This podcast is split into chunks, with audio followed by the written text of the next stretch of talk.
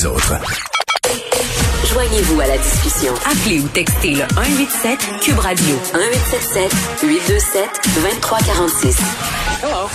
On est avec Benoît Barbeau pour revenir euh, sur ce point de presse, mais surtout pour parler euh, de ce nouveau variant là, qui est euh, désormais chez nous, le variant indien. Benoît Barbeau qui est virologue et prof au département des sciences biologiques de l'Université du Québec à Montréal, l'UCAM. Monsieur Barbeau, bonjour. Bonjour, Mme Patterson. Bon, brièvement, là, on a eu quand même, somme toute, des bonnes nouvelles au point de presse. La vaccination qui s'ouvre à plus de gens, les malades chroniques, les proches aidants, ce sont des bonnes nouvelles?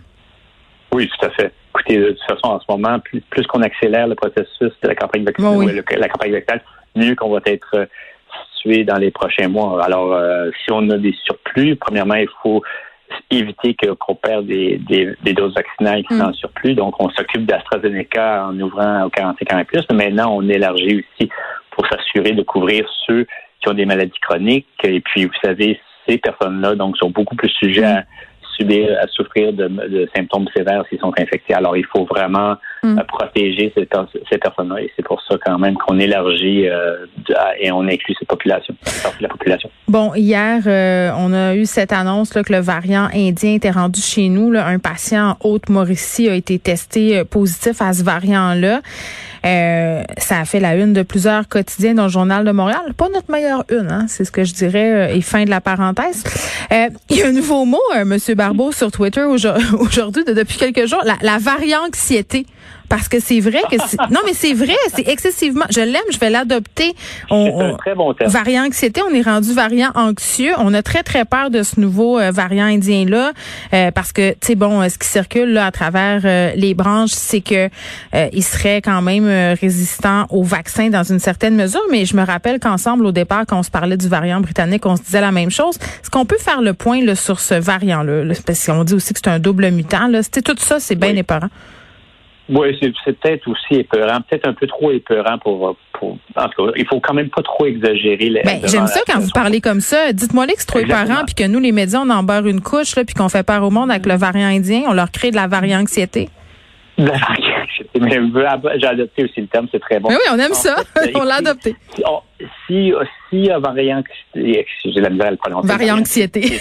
Variant-anxiété, je vais le pratiquer. Euh, avec ce variant-là, on va être pris avec ce même terme pendant des mois et Dieu sait combien de temps. Euh, les, les, variants, vous savez, on, on parle du variant indien, mais on oublie tous les autres variants auxquels on a qu'on a fait face au mm-hmm. cours des derniers mois. On en a quelques-uns qui sont beaucoup plus inquiétants, mais en a eu une, quelques-uns aux États-Unis qu'on a, auxquels on a, auxquels on a fait référence.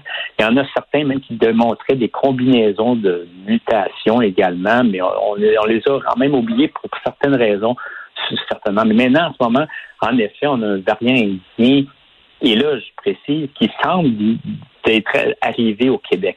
Mais sachez qu'il était là bien avant. oui, alors on l'a juste poigné, là. Québec. Exactement. Et, là, en ce moment, en Colombie-Britannique, on s'aperçoit que si on fait une analyse des séquençages qu'on a fait au cours depuis le début avril, il y en a quelques-uns qui sont là déjà. Là, Fait qu'on n'a rien de il n'y a rien de surprenant. Ce, qui, ce qu'on sait, c'est que c'est un variant, en effet, qui a une multitude de modifications qu'on mm. appelle des mutations, mais il y en a deux sur lesquelles on, on est plus concerné. Le un, qui est vraiment le même, le même changement qui est reconnu comme étant une des propriétés des variants sud-africains et brésiliens qui donnent une, semble-t-il, et tout ça en laboratoire surtout, une neutralisation qui est incomplète par euh, les anticorps qui sont produits normalement lors d'une infection naturelle et possiblement par un vaccin. Et une autre modification, un changement sur la même protéine de surface du virus, la protéine spicule, qui est partagée aussi avec un variant californien qui même les mêmes attributs. En d'autres mots, une résistance partielle face au vaccin. Alors, c'est comme si, dans le fond, vous aviez deux modifications qui sont présentes dans des variants qui sont déjà résistants et que vous le mettez mm. sur le même virus. Et c'est pour ça que l'on se dit, est-ce que ce variant va être plus résistant, va nous causer plus de problèmes au niveau des vaccins? Maintenant, vous savez, lorsqu'on reçoit un vaccin, euh, c'est pas comme si on était infecté naturellement. Si vous êtes infecté une première fois, mm. puis que vous êtes réinfecté par un deuxième virus qui est un variant, ben, ça se peut que vous soyez réinfecté d'une certaine façon parce que ce variant-là va être moins facilement neutralisable. Votre réponse immunitaire va être engagée, mais n'empêche que vous aurez de la difficulté à aussi bien contrôler ce nouveau variant. ce nouveau virus. Mais cependant, avec une formulation vaccinale, l'intensité de la réponse qu'on impose, surtout avec une deuxième dose, fait en sorte que vous êtes extrêmement bien protégé. Et même si vous n'êtes pas au même point de saturation qu'avec mm. le virus d'origine, vous allez avoir une réponse assez forte qui va au moins vous protéger et qui va contrôler le virus lorsque vous serez infecté et sûrement qui va vous empêcher en, mm. grande partie à développer des symptômes sévères. Et c'est ça qui est important en ce moment.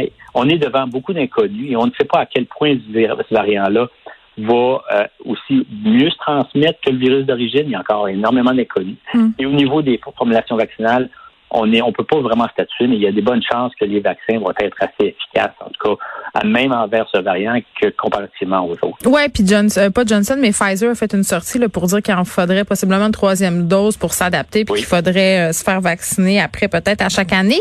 Puis tu sais, là, on est dans une espèce de paranoïa par rapport aux, variants indiens, aux variants euh, brésiliens. Puis c'est vrai qu'en Inde, la situation est particulièrement inquiétante. Puis juste préciser au passage que après vous, on va parler avec quelqu'un, un Indien qui habite, qui habite qui est là-bas, qui est guide touristique, pour nous parler de comment ça se passe. D'ailleurs, c'est le variant britannique qui est le plus présent là-bas. Donc, euh, il faut se calmer un peu avec le variant indien.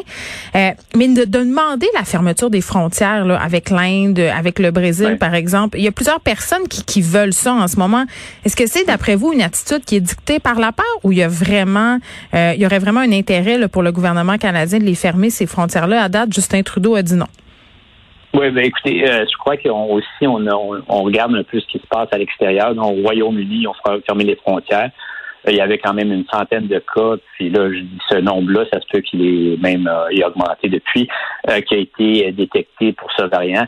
Euh, on agit justement un peu sur l'impulsion, je crois, essayer de contrôler l'entrée euh, des variants, l'entrée de ce variant, sachant très bien, comme j'ai mentionné, qu'il est déjà, en tout cas, si le but c'est d'empêcher qu'il rentre, bien, il est déjà trop tard. Puis de toute façon, au moment que vous l'avez détecté dans le pays, dans, l'Inde, en l'Inde, il était déjà trop tard. Euh, pour qu'un virus, euh, pour qu'un variant devienne inquiétant et donc plus prévalent à un endroit, eh bien, il a déjà commencé à se reproduire activement depuis fort d'un certain temps, jusqu'à temps qu'il devienne tellement prévalent qu'on puisse le détecter puis qu'on dit lui, il est vraiment, il a des avantages. Alors, depuis ce moment-là, par rapport au, moment où il a été généré, eh bien, il a eu le temps de se distribuer puis de circuler. Puis, en ce moment-là, vous êtes déjà dans une situation que le virus, du moins s'il y a moindrement de transport aérien qui se fait d'un pays à l'autre, hmm. et même si on inclut uniquement les le, tout ce qui est voyage essentiel, eh bien le, le, variant en tant que tel a déjà quand même euh, circulé. Fait que ça servirait à rien euh, pour vous. Là. Ce qui sert vraiment, c'est de limiter ses déplacements. le premier ministre Legault qui disait allez pas en Colombie-Britannique, euh, éviter d'aller en Ontario aussi. C'est ça qu'il faut faire dans le fond. Il faut rester chez nous. c'est simple. je crois en gardant on n'a pas le choix de garder les voyages essentiels toujours quand même permis, donc il y a quand même une limite. Mais lorsque si vous allez imposer une fermeture extrêmement serrée avec un pays, si, je veux dire, je crois que c'est pas dicté nécessairement par euh, des logiques. Vous savez, une logique qui, est ferme et scientifique. Vous savez, ce qu'on fait en ce moment, à titre d'exemple, c'est qu'on permet avec les États-Unis des, des, des transports continus avec des camionneurs qui, justement qui font les, les, services essentiels. Et je ne crois pas qu'il y ait un très grand suivi au niveau des camionneurs. Et puis, euh, aux États-Unis, ben, vous savez, eux ont, déjà le variant indien, mais ils ont une mm-hmm. multitude d'autres variants qui circulent. Alors, déjà là, je veux dire, on a un mouvement de variants qui s'opère. Ça que de fermer plus fermement, d'être plus ferme au niveau des frontières, je ne crois pas que ça donnera... Il est trop tard, finalement. Exactement. Et puis ça donnera... ça peut-être... Ça limitera plus d'entrée de ce même variant. Et ça peut avoir ce point bénéfique, mais en ce moment, surtout devant la situation qu'on hmm. a devant les variants qui nous concernent plus, je crois qu'on devrait quand même plutôt être vigilant. Oui, ben, euh, puis M. Barbeau, on vient d'apprendre, là, euh, Raymond Fillon de chez TVA euh, tweeté euh, que le Canada ne recevrait pas le million de doses du vaccin AstraZeneca attendu de l'Inde ce mois-ci. On sait qu'AstraZeneca est produit en Inde et que c'est le principal exportateur de vaccins. puis c'est en raison de la situation sanitaire là-bas parce que au début de la pandémie, l'Inde a exporté massivement des vaccins, puis en aurait peut-être pas gardé assez pour sa propre population. Oui, en effet. Je crois qu'en ce moment, l'Inde a surtout un problème majeur au niveau de la crise sanitaire, non seulement pour la campagne vaccinale qui a été extrêmement lente. Donc, faut, je pense, qu'on est à 4 à 5% de leur population sous toute réserve. et là, ils font face justement à une, une augmentation de cas d'infection qui est extrêmement élevée, donc une, une augmentation exponentielle. On n'a pas agi euh, assez agressivement au niveau des mesures. Il y a eu des rassemblements, des, des fêtes et ainsi de suite, qui a fait en sorte que le nombre de cas d'infection a augmenté. On voit un variant qui se pointe, il y a d'autres variants qui vont sûrement se pointer. Alors, ils sont dans une situation critique et je crois qu'en effet, en ce moment, ils vont sûrement essayer de conserver et demander à ce que les autres pays, je pense que les États-Unis sont prêts à fournir aussi certains des doses vaccinales pour aider ce pays qui est en pleine crise. Écoutez, nous, on, on, regarde un peu notre situation. C'est sûr qu'on a des, des, lacunes, on a quand même, on peut mm-hmm. se plaindre pour certaines décisions qui ont été prises, mais somme toute, au Québec, quand même, on s'en est bien sorti. Ben, 85 000 doses d'administrées euh, hier, un engouement pour les vaccins. Euh, on garde le cap du 24 oui, regardez aussi le nombre de, de, de, de cas, de nouveaux cas d'infection. Si on se compare aux autres provinces, mm-hmm. les variants qui circulent, en tout cas, du moins, on, on peut se compter chanceux que c'est le celui du Royaume-Uni, contrairement à d'autres variants qui sont quand même un petit peu plus... Des guillemets à euh, chanceux, évidemment. Exactement. donc, je crois qu'on est bien puis on peut quand même mm. espérer de continuer puis d'aller dans la bonne direction par rapport à tout ce qu'on a fait jusqu'à présent. Monsieur Barbeau, juste avant de vous laisser, parce que je voulais absolument qu'on aborde cette question-là, euh, il nous reste peu de temps, mais quand même, je m'en voudrais de pas le faire.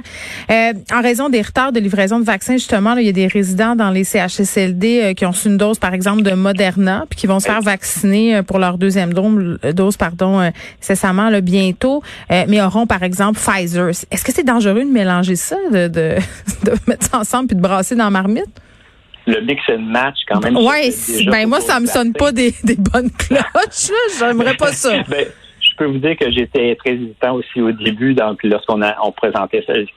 Il y a des données quand même. en ce moment, il y a des études qui visent à déterminer à quel point on peut hmm. euh, les mélanger, autant au niveau sécurité, mais aussi efficacité. Alors, ce n'est pas complètement euh, exclu de le faire. Et je crois que si vraiment on a des données probantes qui suggèrent que côté sécurité. OK, mais on en a-tu des données? c'est ça euh, l'affaire, là. Il y, a des études qui sont en cours et je ne sais pas à quel moment ils vont être sortis, mais incessamment, on aura, parce qu'en effet, il y a en ce moment, avec tous les problèmes d'approvisionnement, hmm. vous savez, on voit justement à quel point il y a du protectionnisme parfois.